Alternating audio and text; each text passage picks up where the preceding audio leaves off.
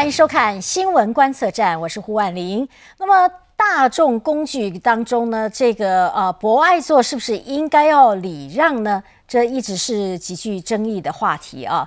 前一阵子，知名作家李昂小姐在网络上发表发文啊，她说她遇到了年轻人不礼让博爱座的事情，结果引发各界的热议。到底博爱座是不是为年长者优先呢？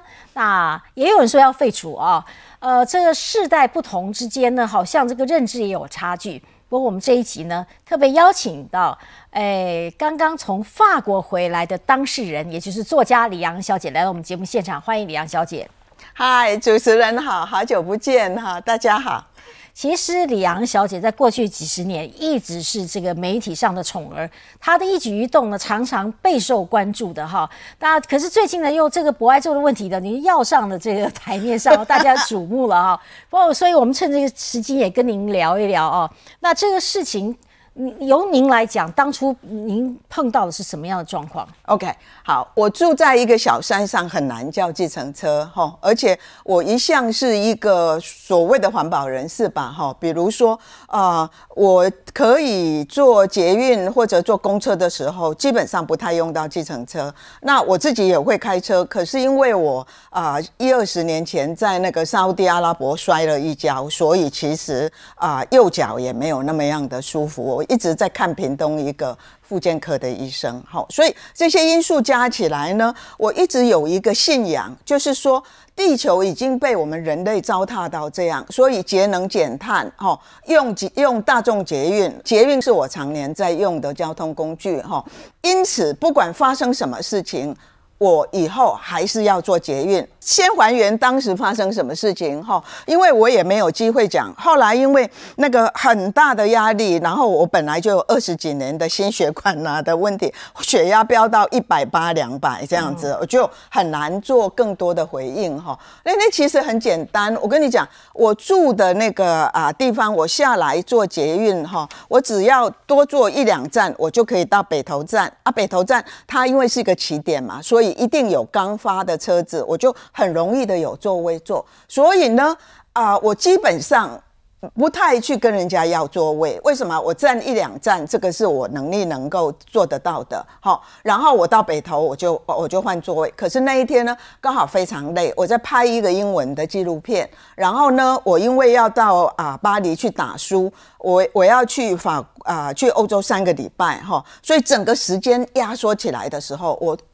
必须做很多工作啊，累得要死掉。所以呢，我看到博爱座哈，两边的博爱座都各有年轻人坐着，所以啊，我就去问一个男生哈，我问他说：“哎，那个你可不可以让座？因为我不太舒服，而且我脚受伤也没有办法站哦，我必须从那个啊啊那个关渡站一直站到那个一零一，因为我约那个啊啊那个教授哈，波兰的教授在一零一见面。”好，然后那个男生跟我讲说他身体不舒服。那好啊，你说身体不舒服，我就转过来跟另外一边两个看起来很年轻的女孩子就坐在博爱座上。我跟他讲，我说：“哎，对不起哈，啊，这是博爱座，我身体不舒服，你能不能让我坐？”他对我连翻了好几次白眼，而且那种瞧不起跟那一种不不那个的样，真的把我激怒。然后呢，我。医生严重警告我，我我随便动个情绪或什么，我可以血压飙到一百八两百，哈，所以呢，我当然我自己的生命重要，我也没有跟他吵什么，也没有什么。然后我在坐驿站的时候，我就可以到那个啊北头下车去，我就有座位嘛。可是我讲。哇，这个情况实在已经发生太久了哈，因为那个年轻人坐在那上面，要不就闭目哈睡觉啊，要不就划手机哈啊，我们基本上也不会去打扰他嘛。可是这两个年轻女孩子坐在那里，他们是好好的就坐在那里哈。那因为戴口罩嘛，我就以图为证，我就拍了一张照片。然后我对网络世界也不熟，哈，因为呃我这一项身体不是很舒服，所以我也很少出来混这样。除了跟我的美食会的人还有来往之外，好，我就我就没有什么多想，我就在我啊在捷运上，我在北投站，我有位置坐坐下来之后，我就发了一个脸书啊，其实。只是要探讨说，哎，这个博爱座到底怎么回事而已哈。可是我要先讲一个很重要的事情，台湾的人情味是在的。我有的时候哈累到像狗一样啊，跟那个坐在博爱座的人讲说，哎，对不起，实在不舒服，而且我因为脚受伤没有办法久站。通常都会让座。这两个女生，尤其是那个对我翻白眼的，是我这么多年，我我从一有捷运开始做，我做了三十年的捷运都有。台湾有没有三十年的捷运？因为从您刚才的谈谈话当中，我发现。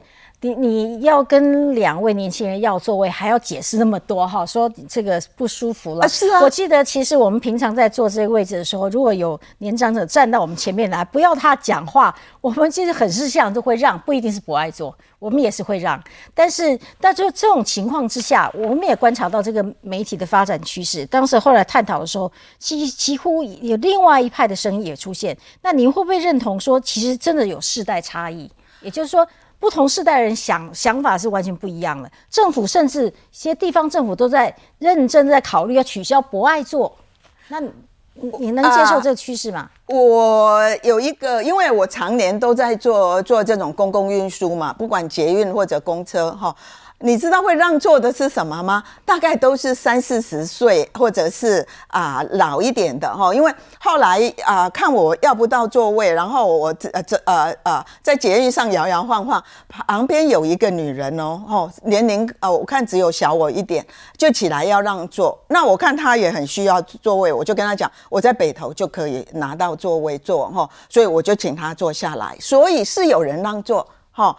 而且都是比较年长的。我自己在大学教书嘛，以前呐，现在的年轻人，老实说，他们的想法跟我们实在是不一样。可是不管想法怎么样，当有一个年长的人来跟你讲说我不舒服，然后我需要这个位置的时候，啊，他好好的坐在那里，不需要对我翻白眼。这个对我翻白眼是我对让我觉得非常大的侮辱。他也可以跟那个。我第一个问的那个男生一样嘛，他就跟我讲他不舒服嘛，可是他两个看起来好好的啊，可是另外那一个完有一个就啊有一点不好意思，就头这样低着，一点都没有话说。可那个对我翻白眼的女生，我真的是觉得被侮辱到。这位小姐在在后来在网络上，她也发表说，呃，她自己也很很累啊，她她也觉得生病了。啊。我看他哈，尤其啊啊，因为我还拍了他的照片嘛啊，我想可以对比一下他是不是生病哈，以及。啊，我有一个想法，那个出来的那个在网络上，因为那个都匿名嘛，你也知道，根本不是当事人。为什么呢？因为他居然在那个文章里面，我我的会懂网络的朋友贴给我看，他居然在网络上讲说啊，我上了车之后，然后到处啊喃喃自语说啊，有没有谁要让座？有没有谁要让座？所有的认识我的人都知道我是那一种直话直说哈。然后我怎么可能这样到处去问说谁要让座？谁要让座？我。当然站到他前面说：“哎，这是博爱座啊，我不舒服啊，你能不能让我坐？”所以，我真的怀疑那个出来的人根本不是，不是那个当事人。嗯哼，那经过这一段时间以后，呃，您能释怀了吗？呃，我我当然释怀，因为我觉得我唯一的有一点在整个事件的瑕疵是怎么样呢？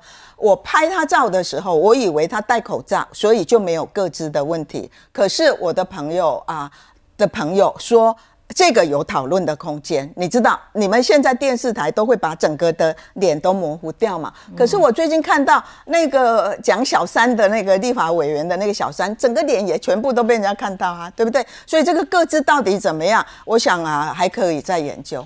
好，那么呃，所以现在留下来的一个问题是说，您觉不觉？您还是一样觉得年轻人在博爱做就应该让座？我觉得看情况哈，如果啊他看起来比我更惨嘛，你你你懂我意思哈。然后 而且他们有两个哦哈，那么啊有一个让座，我觉得也是 OK 的。何况啊两个看起来老实说有图为证嘛，我拍下照片嘛，两个看起来都好好的。那么应该是一个对比的关系哈。我们不要讲年龄，也不要讲什么，就是谁比较惨，谁比较需要去坐那个位置嘛。后来我不是 take 蒋万安说呃。请你告诉我们这个规则是什么嘛？哈，因为他刚刚把那个文湖线的那个座位给拆掉嘛，对不对？那所以当然问蒋万安啦，哇，一堆网民攻击我说我凭什么去 take 蒋万安？那他是我们的首长，当然问他，所以后来已经搅入一些非常的政治性的东西，才会这么复杂。好，您说您刚到法国去一趟回来，那在国法国有待搭这个捷运吗？哦，这一次没有能力啦。我本来是那一种很爱用大众捷运的，因为节能减碳哦啊，然后而且时间很顺利，这个绝对是我觉得每一个公民有良心的公民都应该对地球做的。可这次没有办法，因为后来呢，为了那个整个网络的这个事情呢，我又没有经验哈，我对网络老实说非常陌生。我的年代，然后我一直在写小说，我最近也很少说啊去做什么事情嘛。哇，后来就真的每次血压一量飙到一百八两百啊，就去看病啦。因为接下来。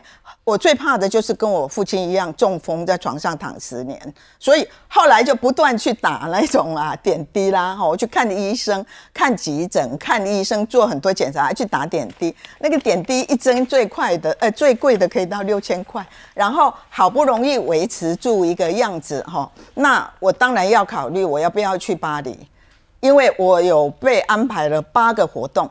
好，后来当然还是去啦。还好我坐商务舱，就一路一直睡睡睡，我完全没有时差，因为我整个在巴黎跟里昂啊，哈，法国第二大城那个啊打书的啊啊整个过程呢，我要不就是出席活动，啊，要不就躺在旅馆睡觉，结果还是把这个工作做完。我觉得我自己很骄傲，我还是要做捷运，我要讲。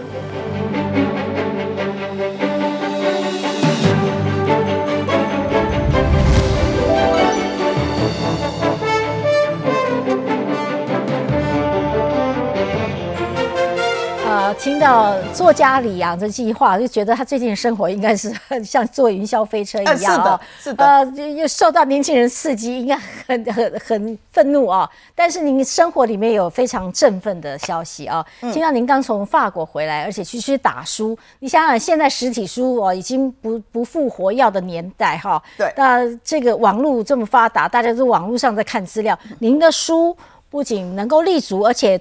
打上国际，这个是在现在眼前的国内的作家里面也是稀有动物啊。当然，我的沙夫到现在为止哈，有十六个国家出版哈，然后我有啊六本书哈，有这个啊啊啊啊外文的翻译，然后我加加起来这些版本啊，在我的台中中心大学那个李阳文场馆，我有。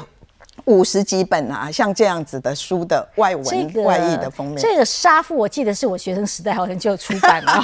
这个您可不可以简述一下？因为这杀父在今年五月在波兰开始打书嘛，哈，对，好像说签名排队签名让你签了一个多小时啊，都签不完哦，还签不完。是，那这外国人他们的观点应该跟台湾人不一样，因为这里面还涉及到一些男女关系，还有一个不同区域的价值观哈，他们为什么？很能够受这样的吸引呢？啊，那个啊，东欧哈，这是啊，今年我出的三本书里面哈，就是今年去打打打书，有一个啊啊，塞尔维亚没有去，因为啊啊，他是过去南斯拉夫的，后来独立出来的那个太远了没有去。可是我去了波兰，为什么波兰会对沙夫有这样的反应？因为它基本上是个天主教国家，所以他对于这个啊很多的这一种哈，你知道天主教国家不能堕胎嘛哈。然后对于很多的呃，像同婚啊什么这一些都还在演绎当中，所以在这样的状况下，这个书当然给他非常强力的一个震撼嘛。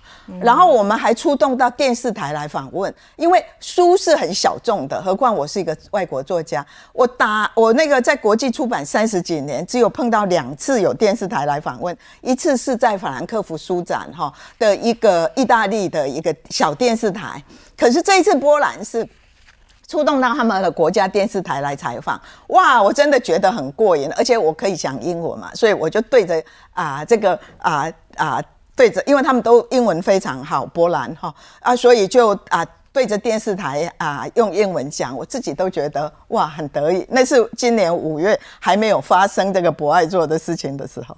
哎，我们李阳小姐呢，其实也不是拿出可能观众觉得是旧作哈，这过去的作品，可是一个经典的作品啊，它就会持续源源呃不断的哈不绝的这去流传下来，而有新的读者进来看。那可是他的写作作风呢，也是有转变的。嗯哦，对，呃，比方说您您去到法国这次去打书，就不是杀夫，呃，当然，主要是打了一个这个鸳鸯春扇，啊，这是二零零七年，就是差不多十五年前左右的作品啊。是，那这个鸳鸯春扇呢，其实是以法文来呃刊读出，这里面讲的春扇听起来就是有春天的素质，那也有食品啦，对不对？对对。哦，这个鸳鸯春扇的这主主要元素有哪些呢？嗯，这个书很有趣，就是说哈，我想。法国人的这个还继续在读书哈，恐怕也是世界之冠吧。因为现在这种纸本的书大家都不太读了，文字纸本都不太读。可这书有超乎意料的反应哈。我在那个因为啊安排我啊去的哈啊那个里昂第三大学的那个关主任呢啊啊他开一个研讨会哈，然后就是用我这个书来做那个啊那个 poster 哈，呃做那个啊。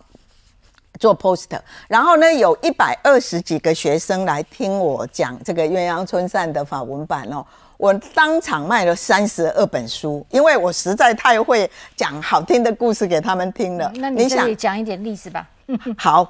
这个小说呢，啊，其实呢，呃，为什么会法国人喜欢？我想他们对美食的喜好是一定的。还有，当然，最近台湾的国际的局势，哈，真的大大的开展。这个实在也是我这一次能够什么，像一百二十几个学生卖三十二本书的一个很重要的理由。那再来，当然，他我觉得是我写的很好看的一个书，哈。这书里面有八章，哈。那么从小时候跟我爸爸吃。美啊美美食，我爸爸是一个美食家，而且吃那种野味的，因为鹿港没什么好餐厅嘛。然后一直写哈，当然里面有一个故事感动了很多的，即便是年轻人，我还是恐怕要讲一下哈。这故事是明德的，哈，我那个老情人哈，那个我我我每次都爱跟那个台下的那一些年轻人，因为他们。尤其那法国人呢，根本没有经过我们什么二二八啊，什么美丽岛事件嘛。我就跟他讲，我的 ex boyfriend 就是我的前男友，坐了二十五年又五个月的牢。那里面有一章叫牛肉面，是他真实的故事。这故事太感动人，我觉得还是讲一下，哦，也跟大家分享。那也感动了很多人。那施明德在坐牢的时候呢，啊，那个时候大概一九五零年左出头，不晓得为什么牢里居然可以买到一碗牛肉面吃，给那个啊啊管监狱的人会做。然后呢，施明德那个时候家里不错嘛，哈，然后他的那个女朋友陈丽珠也很有钱嘛，就可以让他花两块钱，那个时候的两块钱很多钱，来叫一碗牛肉面吃。然后他在吃的时候就发现那个牢的对面的那一个牢笼里呢，有一个男人哦，会汗臭就厚哎哈，就短汗呢哈啊，那种一百八十几公分，那显然是外省人哈。然后是为什么被抓进来关呢？蒋介石怀疑他是中共。蒙混来台湾的，就把他抓去关。好，然后施明德在吃这个牛肉面的时候，发现那一个人呢，一直看他吃牛肉面，他以为他想的是那个牛肉面，后来才发现不是，是牛肉面里面的辣椒。这个辣椒是那一个哦，中国来的那个人的乡愁，那个是他真的。你知道，我们每一个人对某某一种东西，哈啊，臭豆腐啊，什么都有可能有一个乡愁啊。施明德就想说：“好，那下次呢，来卖牛肉面的时候，我就叫一碗给他吃。好，牛肉面来登记的时候呢，哇，他正在蹲厕所，那总不好哎说哎牛肉面来，明天来一碗吧，哈，或者晚上来一碗吧。他就想，反正牢里什么都没有，就是有时间，他就决定明天再来叫。结果那天晚上三点半的时候。”那个管监狱的那些狱卒就进来，就把那一个中国北方来的那一个人，蒋介石带来的人哦，被怀疑是中共同路人的手镣脚铐，就把他抓出去枪毙了。施明德当时一直跟我讲，他说他坐了那么久的牢，他最遗憾的。事情当中一个就是那一碗没有及时送到的牛肉面。他说，如果他那一天送了的话，这个人至少可以吃饱了才去当去被枪毙。你知道台湾人有那种拜咖啡崩的那种习惯嘛？哈，也就是说，一个人如果饿着肚子要走入那个地狱，那是一件很很痛苦的事情嘛。然后他因此他一直讲，人生要趁早。你想要跟一个人表白，说我多么爱你，或者你跟你的父母亲说，哎呀，我好久没有抱抱你，赶快去做。好，那我讲这个故事给台底呃底下那个那个里昂第三大学那一百二十几个老师说都很年轻的学生哎啊，他们也被感动到，因为这个故事超越了什么其他的那个，而就是一个很人人性化的故事嘛啊，这个只是牛啊当中八章的一个故事而已，那当然其中还有。哎，你看那个封面用一个鸳鸯锅嘛，哈，然后现在那个啊中华料理在呀，尤其我们的珍珠奶茶，哇，我有一张名字叫珍珠奶茶嘛，在这个鸳鸯春扇里面，我问台下的学生说，哎，你们谁喝过珍珠奶茶？一百二十个，差不多一百个人举手，所以我真的觉得为台湾感到骄傲。您您在那是里昂在那里发表的时候是 en français 还是 in English？啊，这个要有翻译，因为法国人很骄傲，他们不太不太讲讲英文的，这个实在是一个。啊，没有办法的事情，所以就有人现场直译成这个法文。有，尤其是那个里昂第三大的那个中文系的主任，那个关老师帮我翻的，我觉得很荣耀，有一个主任帮我翻译这样子。是，呃呃，观众朋友可能有一些人知道，有些人没有注意到，其实呃，里昂女士的这个作品呢，呃，普遍受到肯定，而且事实上在台湾的中心大学都还有一个。馆哈，李阳文昌馆，哎，就叫做李阳文昌馆。这里面就只有您的书吗？有。而且还有一些有的没有的，包括我母亲很年轻的时候的照片啊，什么之类的。中心大学哈，其实他们的好意是说，他们要啊，在中部有一个文化的一个啊据点，免得所有的重要的文化活动都跑到台北来嘛。那他们就给我一个空间哈啊来做这个里昂文场馆，然后我们还把我爸爸做的一个老的那种哈。台湾式的老名城哦，它叫做大日本大正时代风格的老名城，放在那里面，所以呀，有机会其实可以跟中心大学的图书馆登记，就可以去看。嗯，呃，这梁小姐的书哦，尤其在早年哦。好像越早年这样听起来就越犀利哈，就觉得您当初的杀夫，就是名字也取得很震撼哈。还有您的北港香炉人人插哈，其实在国内引起了这很大的旋风哈。可是觉得你现在这晚近这几年鸳鸯春扇，这听起来很和睦哦，这名称哈。那现在您最新的作品又是又是？我跟你说哈，那个鸳鸯春扇虽然是用美食哈，它有八张啊，每一张都有一个一道食物为主，可它其实涵盖了台湾的历史。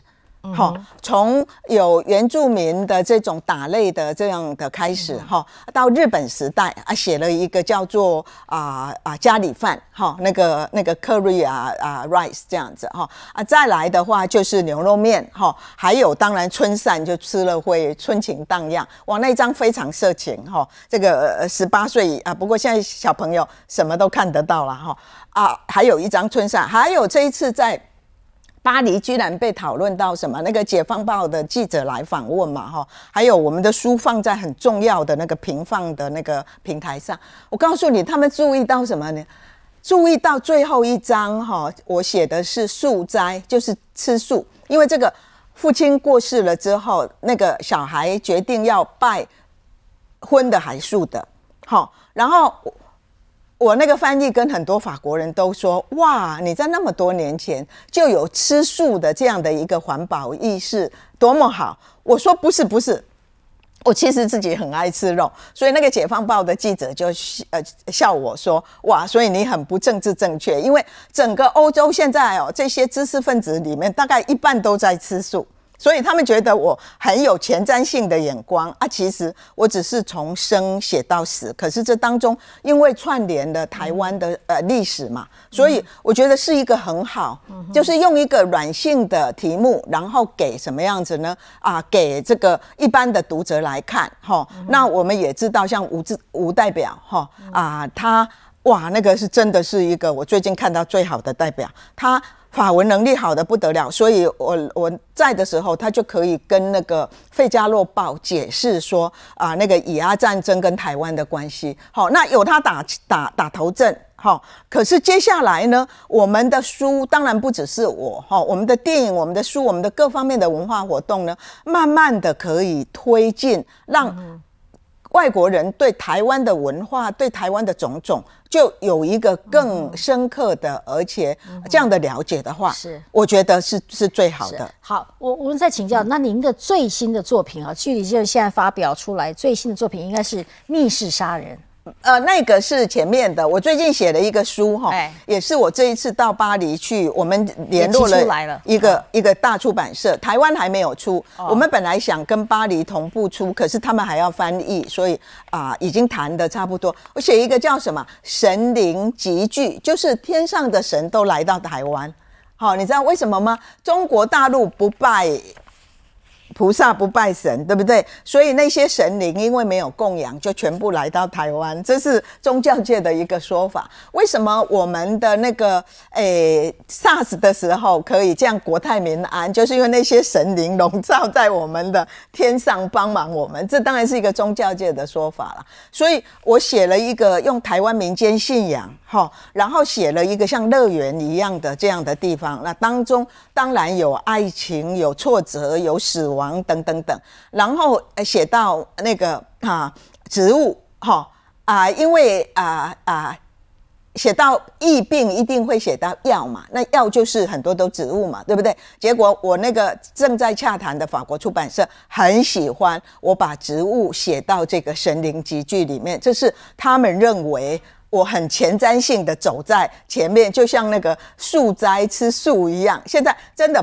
法呃，整个欧洲，我想知识分子一半都在吃素，所以我们正在谈啊那个翻译跟出版的细节。这个小说呢还没有出版，可是大概过一阵子，等我身体更好的时候，我就要来谈出版了。呃，这个很有意思啊，就是说您写的小说啊，现在都可以归纳出您放了一些特别的元素在哈，包括可能是食物啦，或者历史啊，或者是您要表达的，就是说像现在这个作品哈。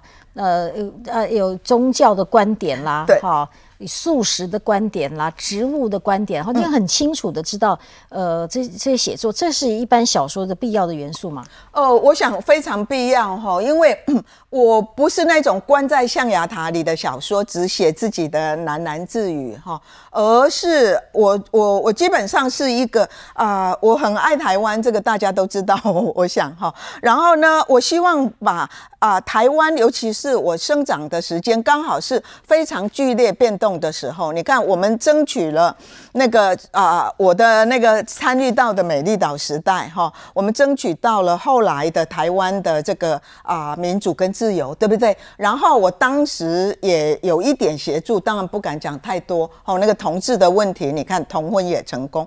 更不用讲，我们当时极力争取的这个妇女的这一个平等的问平权的问题，对不对？所以我刚好在一个我自己觉得很好的时代，就这个时代呢，是台湾一个很大变化的时代哦，所以给了我很多的题材跟议题来写作。那当然到了现在，我们很成平了嘛，对不对？除了中共还要打我们之外，哦，那么。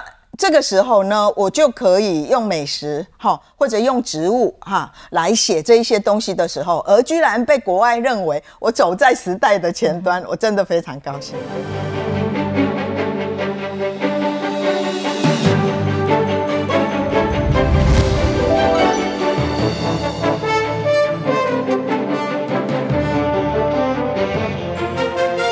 再回到新闻观测站的节目现场，今天我们的节目是独家专访作家李昂小姐哈。前一阵子这个博爱做的风波哈，沸沸扬扬，也再度让人家关心。那呃，这个最近是在公众场合比较没有那么常见面的李昂小姐发展如何呢？原来的书我已经遍布好多国家了哈。那么呃，其实李昂小姐刚刚陆陆续续提到她过去几本作品，这即使是几十年前书，到现在在国外都还在通行发行，还在热。门销售当中，其实您也是我所知道是诺贝尔文学奖被提名者之一啊。啊，那个被提名很容易哈，因为只要有啊一个相当的地位，然后他提的话，就算被提名。可是重点在你能不能有一点被考虑到，我是绝对不可能去得奖的，这个我自己心知肚明。为什么呢？呃，OK，第一点呢，啊，哦，它有一个门槛哈，真的啊要被提名，它必须有五本以上的小说有外译本。那我现在有六本，可是没有用，因为。我们国家小，而且不被知道，而且也没有被那么重视，所以我绝对不是去得奖的那个人。可是去年的时候，哈，那个日本共同通讯社啊，他们的东京特派员打电话来台北啊，那个台北的特派员透过我那里阳文场馆跟我讲说，嗯，那个宣布的时候。希望能够我 stand by，就是他能够找到我。万一我得奖的话，我哈哈大笑，我说怎么可能？这不可能的事情哈。可是后来我挂了电话之后，突然想到日本共同通讯社这么大的一个媒体，它可能有一些内内线消息，对不对？那么唯一我觉得比较可比较可能的是，他们略略的考虑到我，把我放在一个观察的很 很后面的名单，可是至少。好啊，被看到了，我觉得大概是这样，所以日本共同通讯社才会有这样的举动，而且我也符合那个资格嘛。我到现在为止有六本小说有国际的一本，嗯哼，这个是累积了三四十年的努力才那达到的。那您还想要继续写作下去吗？哦，有，我除了前阵子哇，那个网络真的搞得我我我我我每天去打那种啊。点滴呀，哈，一支一一个点滴六千块这样打。你会把将博爱做的这个过程写成小说吗？呃，不会。可是里面的人性的部分，真的让我老实说非常伤心。有一个号称我学生的人，哈啊，就在某一个媒体取得我的信任啊，所以。我就我完全没有处理这样的经验嘛，而且我已经很久都不跟好外面这些事情有有来往。然后我打电话的时候，哈，他居然把我讲的那一种最直接，因为我把他当朋友，他是我学生嘛，当朋友，他就把那个最直接的话放到那个网啊做标题。我跟他讲不要哦，那个时候其实完全因为身体不舒服，完全没有力量来跟他抗辩，他就真的原封不动放上去。哇，这样的学生，我觉得比敌人还恐怖。那从这里你会不会觉得小说中的情境跟现实生活还是有落差呢？呃，小说中的情境当然跟现实很有落差哈。我跟你讲，呃。很多人都以为说，嗯，某一个人可以被扯成一个小说，完全不是哈，因为那小说需要牵扯到的很多的很复杂的事情呢，没有一个人单一个人哈，在我们小说家的眼光中会成为一个啊啊哦啊一个啊小说中的人物。我们通常都这里拉一点，比如说哦，我觉得你那个球球跟我们那个施明德。Ex boyfriend 的秋秋有得一笔，然后啊，这个 idea 我就写到了一个某一个角色的当中，好，都是很多这样的细部连接起来的，所以那个来对号入座的人呢，我觉得抬太抬举自己了，其实没有人那么了不起到可以给一个。小说作家来做小说人物，我们通常结合了很多东西来写 作的。好，因为今天聊起来也蛮蛮，时间过得很快哦。我最后请教您一个问题哦，您刚刚也提到了，其实呃，作家李阳在台湾立足近数十年哈，他的作品一直是受到瞩目的。那您您过去的作品当中也提很重要，婚姻啊，两性关系。这个外遇、女权、对同婚，都在你这个元素都跟着时代潮流走。后来时代也都解决了这些问题。是，那你觉得以你现在，你觉得台湾现在需要解决的是什么问题？啊，这个大灾问哈！哎，可是你真的是一个很好的主持人，这是我第一次被问到这样的问题哈。啊，我觉得啊，我的能力所及的哈，老实跟你讲，我下一波要做的哈，我觉得台湾哈，你看我们说是行人地狱，马上就大执法哈，要让行人，对不对？可是台湾列居于全世界最多假新闻的地方，居然我们大家无动于衷。我真的怀疑那个在网络上出来说话的根本不是当事人，就我在那个博爱做的事件，所以我下一步我告诉你，我用我微小的力量，哈，我要找律师来处理到这一些啊，那个啊啊假新闻跟等等等的这些的问题，因为我觉得每一个人从自己做起，我们慢慢一点一滴的来改善台湾，因为我们现在面临到太多问题，已经不是说单一的人，也不是单一的执政者。好，当然我非常喜欢蔡英文哈，我认识他很多年，他已经啊任期快满了，我才敢这样讲哈。然后我觉得我们有这样的一个女总统，真的替我们做了很多事情。你看同婚哈、口罩啊啊什么这一类的事情，对不对？还有改革那个军工教等等啊。可是你不能仰赖某一个人，他就能够做到。像我这样小小的人，我下一个目标，我就是要来处理这个假新闻的问题。如果我们每个人都这样做，那么台湾才可能慢慢的变好。我们现在不期待单一的人、单一的政党，而是期待大家共同的心力，然后来把台湾变得更好。我觉得台湾是一个非常好的地方啊，真的。谢谢李阳小姐今天的一些话，呃，能够重新看到她的风采哈，相信观众朋友今天也蛮高兴的。谢谢您接受专访，也谢谢观众朋友的收看，我们下周同一时间再会喽。